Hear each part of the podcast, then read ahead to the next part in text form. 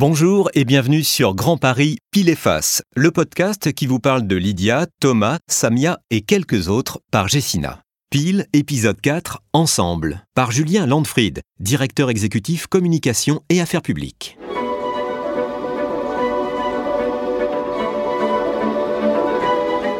Dans une économie du partage et de l'intelligence collective, comment se situe Jessina? Gessina est une entreprise industrielle qui intervient dans le secteur immobilier et euh, qui a besoin de travailler avec un écosystème qui est extrêmement riche, comme toutes les entreprises. Simplement, elle le fait peut-être de manière un peu différente. Alors bien entendu, nous discutons avec euh, les élus et les collectivités locales pour nos projets, des projets qui sont euh, dessinés par des architectes, des architectes de renom, qui nous permettent de proposer de, de très beaux actifs avec un pipeline de développement qui est absolument superbe. Et ce qui nous distingue probablement de nos confrères, c'est que nous avons quatre dimensions fortes de notre ADN, un ADN qui est vraiment porté sur un, travail collaboratif, sur l'idée qu'ensemble, on fait des choses très grandes. Donc premier élément de différenciation avec peut-être nos concurrents, c'est que nous commençons à mettre en place des actions de terrain avec les riverains et nos résidents en particulier pour les informer en direct des projets de rénovation, de transformation, de restructuration des actifs qu'ils occupent ou des actifs dans lesquels ils vivent.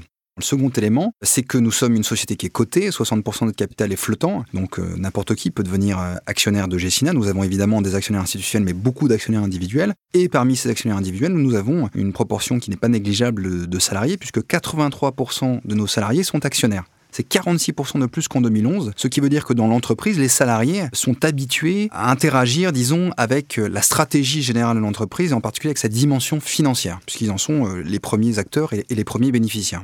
Troisième élément de différenciation, Gessina est depuis deux ans l'entreprise française qui est la mieux notée en termes de féminisation de ses instances dirigeantes au sein du classement euh, qui compare les 120 entreprises françaises les plus cotées. Vous l'avez peut-être noté, le président de la République Emmanuel Macron est venu euh, visiter euh, les salariés de Gessina le 8 mars dernier au cours de la Journée internationale des droits des femmes pour saluer les réalisations de Jessina et donc euh, cette dimension de féminisation de nos instances dirigeantes, de d'égalité euh, salariale entre euh, les femmes et les hommes est un élément très important de Jessina et une de nos valeurs cardinales. Alors pour réfléchir à la bonne échelle, l'échelle européenne, nous avons également mis en place un, think tank qui nous permet de discuter avec des acteurs similaires d'autres foncières en Europe, au Royaume-Uni, en Allemagne, en Espagne, en Italie, euh, aux Pays-Bas, et c'est un, cadre tout à fait euh, privilégié pour euh, échanger sur les besoins de nos clients respectifs et pour imaginer ensemble ce que seront les business de l'immobilier de bureau et résidentiel de demain. Donc là aussi, la dimension d'échange et de collaboration est absolument clé dans l'ADN de Gessina.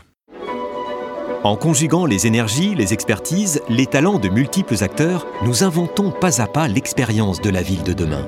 Ce sont les immeubles qui en parlent le mieux, si l'on sait tendre l'oreille bien sûr. Écoutez-les dans l'esprit des lieux, notre quatrième épisode du côté face de notre série.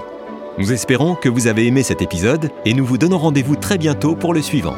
D'ici là, n'hésitez pas à partager ce podcast autour de vous. Merci et à très vite sur Grand Paris, Pile et Face.